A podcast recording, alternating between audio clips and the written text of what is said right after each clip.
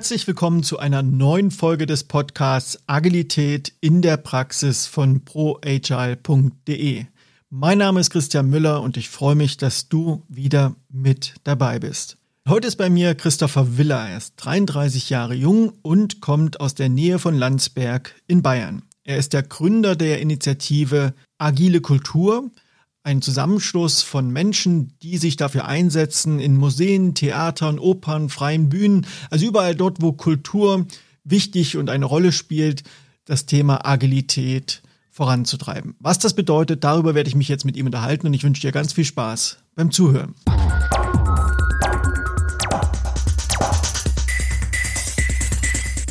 Ja, hallo Christopher, grüß dich, schön, dass du da bist. Hallo Christian, vielen Dank für die Einladung. Agile Kultur.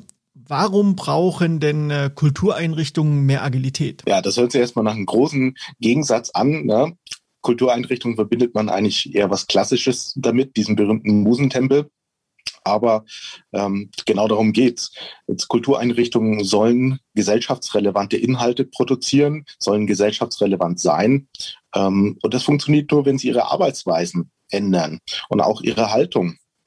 Und eben nicht nicht ähm, im vergangenen Jahrhundert äh, gedanklich festhängen. Also ihr wollt die Lücke schließen zwischen dem, wie es viele Jahrzehnte, Jahrhunderte gelebte Praxis war und aufschließen zu dem, was wir heute haben, also permanente kontinuierliche Veränderung. Genau, denn die Inhalte in den Kultureinrichtungen spiegeln ja auch die Lebenswelt der Besucher wider.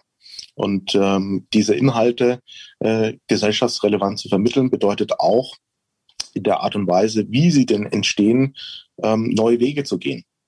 Gerade in der schnelllebigen Gesellschaft. Wie bist du denn erstmal ganz persönlich zu dem Thema Agilität gekommen? Es muss ja einen Grund haben, dass du das als einen Anknüpfungspunkt gesehen hast, das in die Kulturszene mit reinzubringen. Also was ist denn dein Hintergrund beim Thema Agilität? Erstmal muss man sagen, ich bin quasi so ein Quereinsteiger in der Kultur durch ähm, einmal ein Studium aus dem wirtschaftswissenschaftlichen Bereich und aus der Museumswissenschaften und habe eben beruflich in ähm, dem SAP-Umfeld viel gemacht. Und da kennt man natürlich aus den verschiedenen Projekten verschiedene agile Methoden, gerade Kanban-Geschichten und so weiter. Und da drängt sich natürlich irgendwann auch die Frage auf bei uns im Kulturbereich, was woanders geht, wieso sollte es bei uns nicht funktionieren? Und was bedeutet für dich ganz persönlich jetzt Agilität? Agilität ist erstmal eine Frage der Haltung. Da fängt das erstmal an. Ähm, und dann geht es darüber weiter, eben zu sehen, was sind die Rahmenbedingungen der Organisation und, und wie geschieht das die Zusammenarbeit, um dann eben auch zu sehen, wie können wir geeignete Methoden für geeignete Projekte oder Arbeitsweisen zusammenbringen. Und vielleicht kannst du noch mal kurz was zu euch, also eurer Initiative sagen. Seit wann gibt's euch? Was macht ihr? Wie ist so der Status quo? Also wir haben uns im Dezember 2019 zusammengefunden, wo die Idee sozusagen hochgekommen ist. Und ähm, seitdem haben wir kontinuierlich ähm, uns vermehrt. Äh, wir äh, kommunizieren über eine Slack-Gruppe. Äh, das sind mittlerweile 170 Teilnehmer. Wir haben ein wöchentlich wiederkehrendes Format. Jeden Mittwoch treffen wir uns um 18 Uhr mit verschiedenen ähm, Veranstaltungen vom klassischen Im äh, Impuls mit Diskussion zum Format äh, Agile Werkstatt, wo wir Methoden oder Tools ausprobieren, die Leute mitbringen. Genau. Ähm, du bist gestartet mit der Idee, mehr Agilität in die Kulturlandschaft reinzutragen, hast also nach Unterstützern gesucht. Mittlerweile ist das Netzwerk um fast 170 Akteure, die sich mehr oder weniger beteiligen. Hast du vielleicht mal so ein paar Namen, ein paar Einrichtungen, die sich damit engagieren in dem Umfeld? Ja, sehr gerne. Ich hatte wirklich das Glück, gleich auf Gleichgesinnte zu stoßen. Ähm, und das erstreckt sich wirklich auf alle Hierarchieebenen in den Häusern und durch alle Sparten hindurch. Wir haben beispielsweise die Kulturpolitische Gesellschaft, mit ähm, dem Leiter des Instituts für Kulturpolitik Henning Mohr und der Geschäftsführerin Barbara Neuntlinger, die äh, sich stark an, engagieren. Das äh, Dresdner Stadtmuseum mit seiner Direktorin Christina Ludwig, das Landesarchäologiemuseum in Herne mit Doreen Mölders, ähm, aber auch mit Kulturinfluencern und Kulturberatern wie Anke von Heil, Annette Jackler, ähm, die alle mit am Strang ziehen. Wir teilen ein gemeinsames Mindset und gemeinsames Ziel, ähm, eben die Kultur äh, und Kulturorganisationen zu verändern. Wie muss ich mir das denn vorstellen, wenn du davon sprichst, Kulturorganisationen zu verändern oder die Haltung zu verändern? Was heißt denn das ganz konkret? Also was ist denn da so eure Vision? Was bedeutet das denn in der Praxis? Viele Kulturorganisationen sind natürlich in der öffentlichen Hand. Ähm, dementsprechend spiegeln sich da auch einige Probleme, die man aus der öffentlichen Verwaltung kennt. Ähm, in den letzten Wochen und Monaten hat man es auch den Medienberichten entnehmen können, gab es Schlagzeilen über Machtmissbrauch, Führungsprobleme, äh, gerade im Theaterbereich mit Intendanten.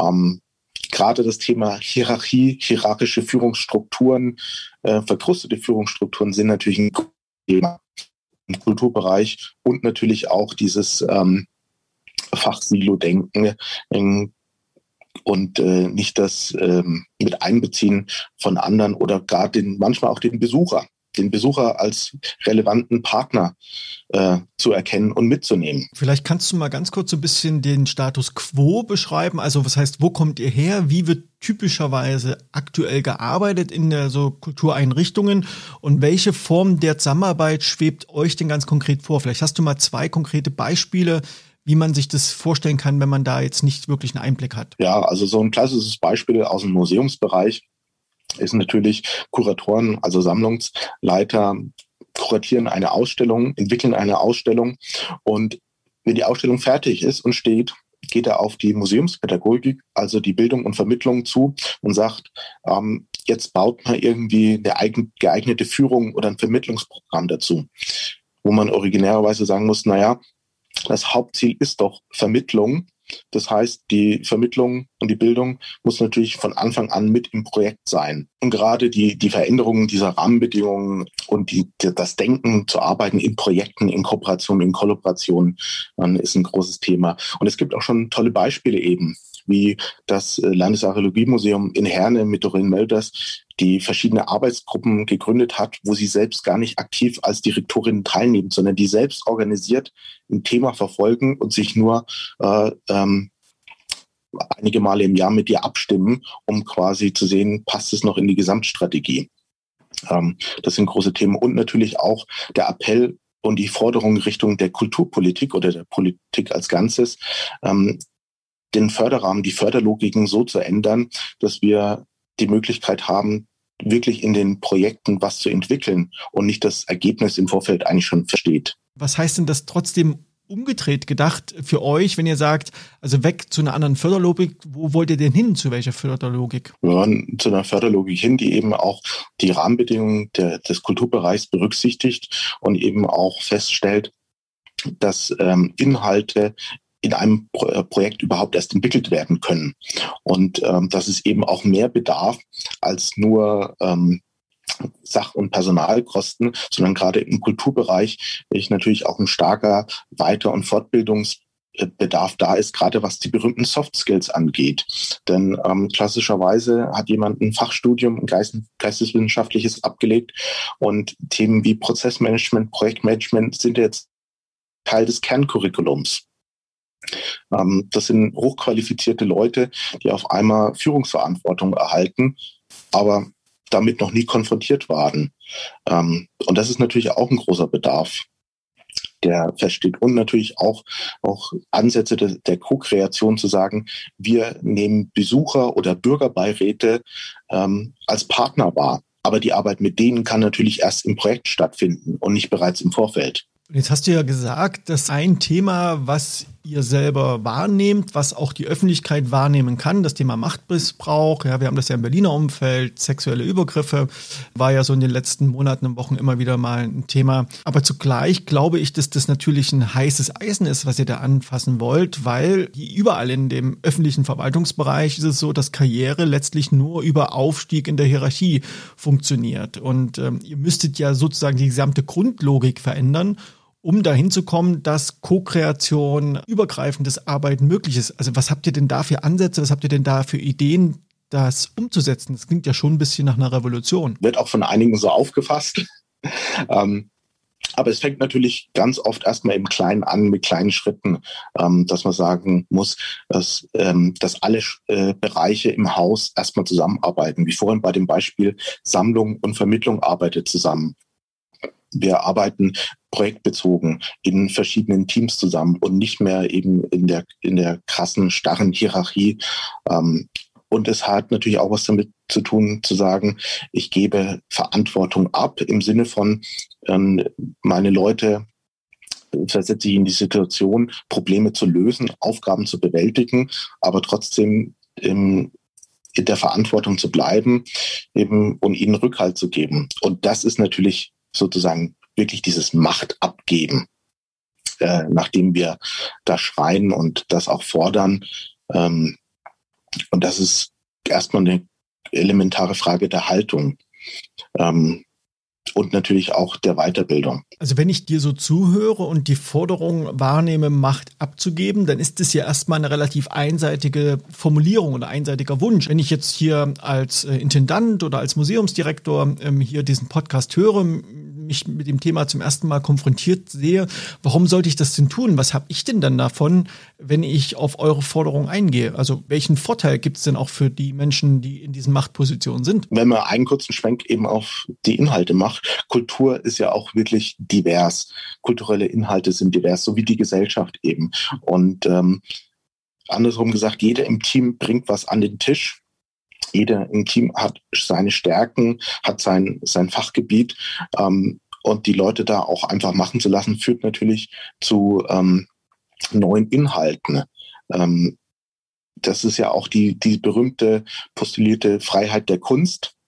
Da wollen wir ja gar nicht ran, sondern dieses Gut ist ein hohes Gut, aber dieses Gut muss natürlich auch in den Institutionen gelebt werden.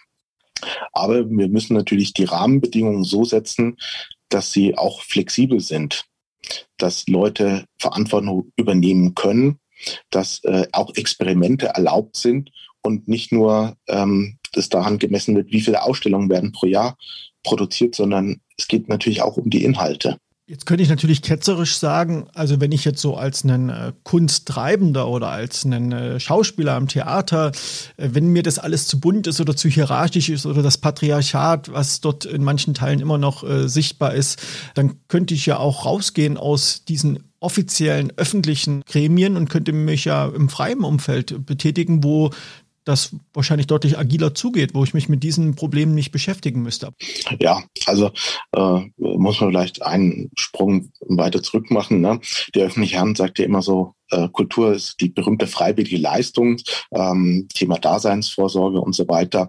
Ähm, aber es ist schon so, dass man einfach sagen muss, Kultur ist ein gesellschaftlich relevantes Thema, ist ein hohes Gut ähm, und die öffentliche Hand hat hier ganz klare Verpflichtungen dazu. Ähm, und das heißt, wenn wir das auch wirklich gesellschaftlich relevant ähm, äh, situieren wollen, dann bedarf es natürlich auch guter Rahmenbedingungen. Das andere ist, unsere ganzen Förderlogiken auf Bundesebene, auf Länderebene ist natürlich für die freie Szene oder freie Bühnen oder freie Träger, auch äh, freie Museumsträger, natürlich immer nur projektbezogen ausgerichtet.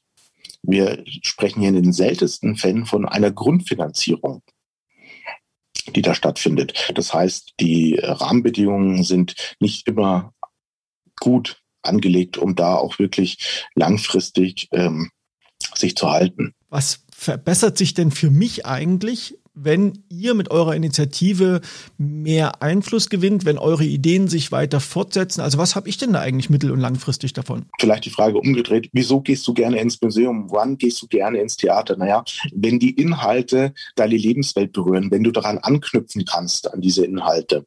Ähm, das ist ja der treibende Faktor, wieso Leute dahin gehen. Und ähm, auch, auch dieses äh, angestaubte äh, Bild einfach aufzulösen und zu sagen, ne, ähm, Museum, Theater, das soll Spaß machen. Und das muss nicht immer in Vitrinen alles sein und das muss nicht immer äh, klassische Vorträge sein, sondern ähm, das muss den Besucher und seine Lebenswelt berühren.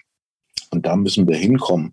Und dafür brauchen wir flexible Rahmenbedingungen und neue Wege der Zusammenarbeit, auch organisationsübergreifend. Also der Rückschluss für mich wäre jetzt, wenn äh, ich genau das erleben möchte, dass äh, eben auch Kunst und Kultur sich permanent neu erfinden kann, eben ganz neue Formate auch entstehen können und da auch eine gewisse Abwechslung auch entsteht, die eben nicht in den äh, logischen Fußstapfen von mehreren hundert Jahren ähm, stattfindet, dann braucht es auf der anderen Seite auch eine Zusammenarbeitsform, eine Co-Kreation, eine Haltung, die genau diese Vielgesichtigkeit auch in ihrer Realität abbilden kann. Ist das, habe ich das richtig zusammengefasst? Genau. Ein schönes Beispiel ist jetzt das vergangene Jahr mit der Corona-Pandemie, was viele Häuser dazu gezwungen hat, im digitalen Bereich große Schritte zu machen. Ähm, und das ist am Ende des Tages auch ein Abbild der Gesellschaft. Äh, während vor Corona-Pandemie das Thema Digitalität digitale Transformation in Kultureinrichtungen wirklich heiß diskutiert war und es wirklich auch ein paar konsequente Ablehner gab, ist das Thema seit letztem Jahr in aller Munde und jeder fühlt sich ähm, verantwortlich und berufen, hier aktiv zu werden. Ähm, und so ist es natürlich auch mit anderen Inhalten, äh, an die wir ran müssen. Ne? Wie gesagt, die Gesellschaft ist divers in allen seinen Facetten. Die Kultur muss es auch sein. Wenn man jetzt mit dir und euch Kontakt aufnehmen möchte, wie kann man dich oder euch am besten erreichen? Also erstmal findet ihr uns ganz klassischerweise in den sozialen Medien, Twitter und Facebook einfach agile Kultur. Die Homepage ist gerade in der Mache. Äh, ansonsten eine kurze E-Mail an info at agilekultur.org. Dann schicke ich euch gerne die Einladung zu unserer Slack-Gruppe und halte euch auch gerne auf dem Laufenden. Lieber Christopher, vielen Dank für deine Zeit. Danke, dass du hier im Podcast mit dabei warst und dir und euch als Agile Kulturinitiative ganz viel Erfolg auf den nächsten Schritten. Vielen Dank, Christian, für deine Zeit und für die Einladung. Hat mich gefreut.